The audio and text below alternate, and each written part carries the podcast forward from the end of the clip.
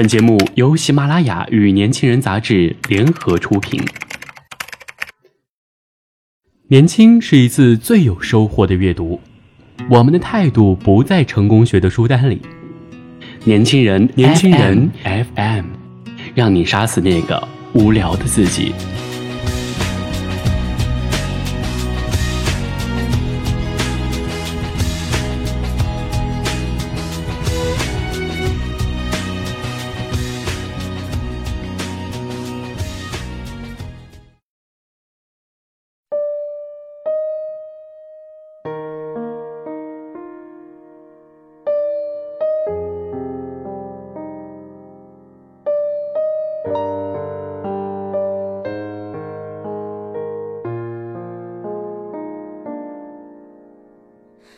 蒲公英的花，我的花，请带我到外婆她的家。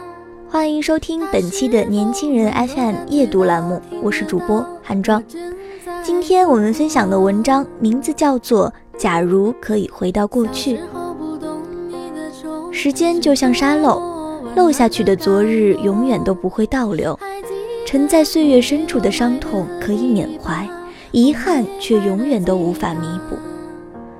所以啊，大概每个人心底都有这么一个愿望：回到过去。假如可以回到过去，我想回到八年以前，回到那个有外婆的时候。外婆家在一个贫穷的小山村，蓝天白云，四面环水。外婆这个人总是乐呵呵的，她从来不会生气。每天最关心的事儿就是我想吃什么，晚上被子有没有盖好，怎么又哭了。那时候我总是跟在外婆的身后，她走到哪里，我便跟到哪里。春天举着破旧的草帽，跟着外婆在山里的草堆中捡鸡蛋，一个一个的数数。夏天站在田埂上，外婆拉着我的手，陪我摘荷花。秋天坐在外婆的肩膀上去摘橘子，自己吃一半儿，给外婆喂一半儿。冬天呀，就缩在外婆的怀里，围在火炉边上，看着她戴起老花镜，拿着书给我讲故事。一年一年的春夏秋冬，我慢慢长大，学业渐渐繁重，外面的世界又是如此缤纷多彩。我渐渐开始遗忘，遗忘那个连电视都少有的小山村，遗忘那双常抚摸着我头顶却皱纹遍布的手掌，遗忘那个总是抱着我笑容慈祥的老人。我已经很少很少回到那个小山村里去了，一年里也少有时间见到外婆。直至高二那年中秋节放假。我和父母一起提了几盒月饼回老家探望他。那天他做了一大桌子的菜，妈妈给他买了一个新手机，而我草草吃完饭就待在晒谷坪晒太阳。还记得那天我归心似箭，惦记着回城和同学玩耍。就在我烦躁不安时，外婆带着老花镜，拿着手机走过来。他站在我的旁边，一个键一个键的细细研究，不时地凑过来问：“孙儿啊，这个怎么弄？”我瞥了一眼，便开始教他拨电话、发短信，反反复复教了很多遍，他还是弄不太懂。我便不耐烦了。正好母亲从舅舅家里回来，我便拉着母亲急着要回家。母亲嗔怪地看了我一眼，问外婆：“会用手机了吗？”外婆连忙点头，乐呵呵地回应道：“会了，会了。思思想玩，你带她早些回去吧。”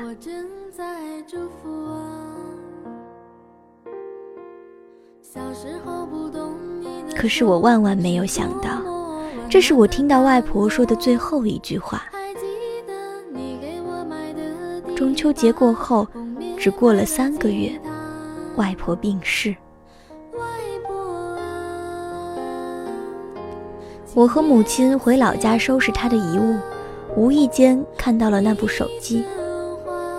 母亲把界面点开看了看，看着看着，突突然眼眶发红，开始掉泪。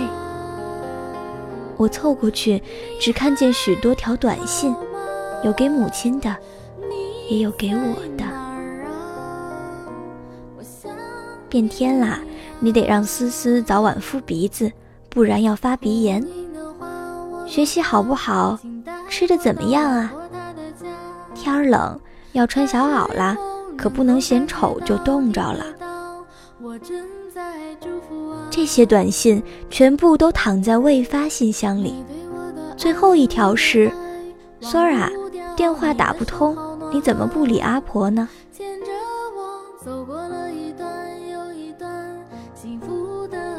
我再也忍不住，泪如雨下，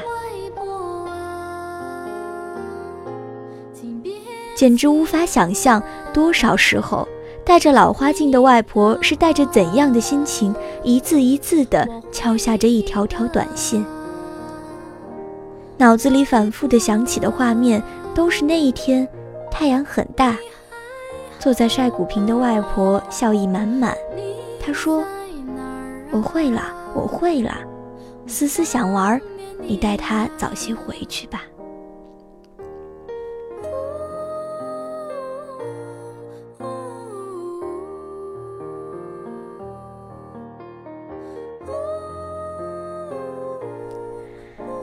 如果能够回到过去，我能多花上一点时间，哪怕花一个下午，多教教他就好了。如果这个过去能够再远一些，在那些永远都不能倒流的漫长岁月，我能花许多许多个下午，好好陪陪他，就好了。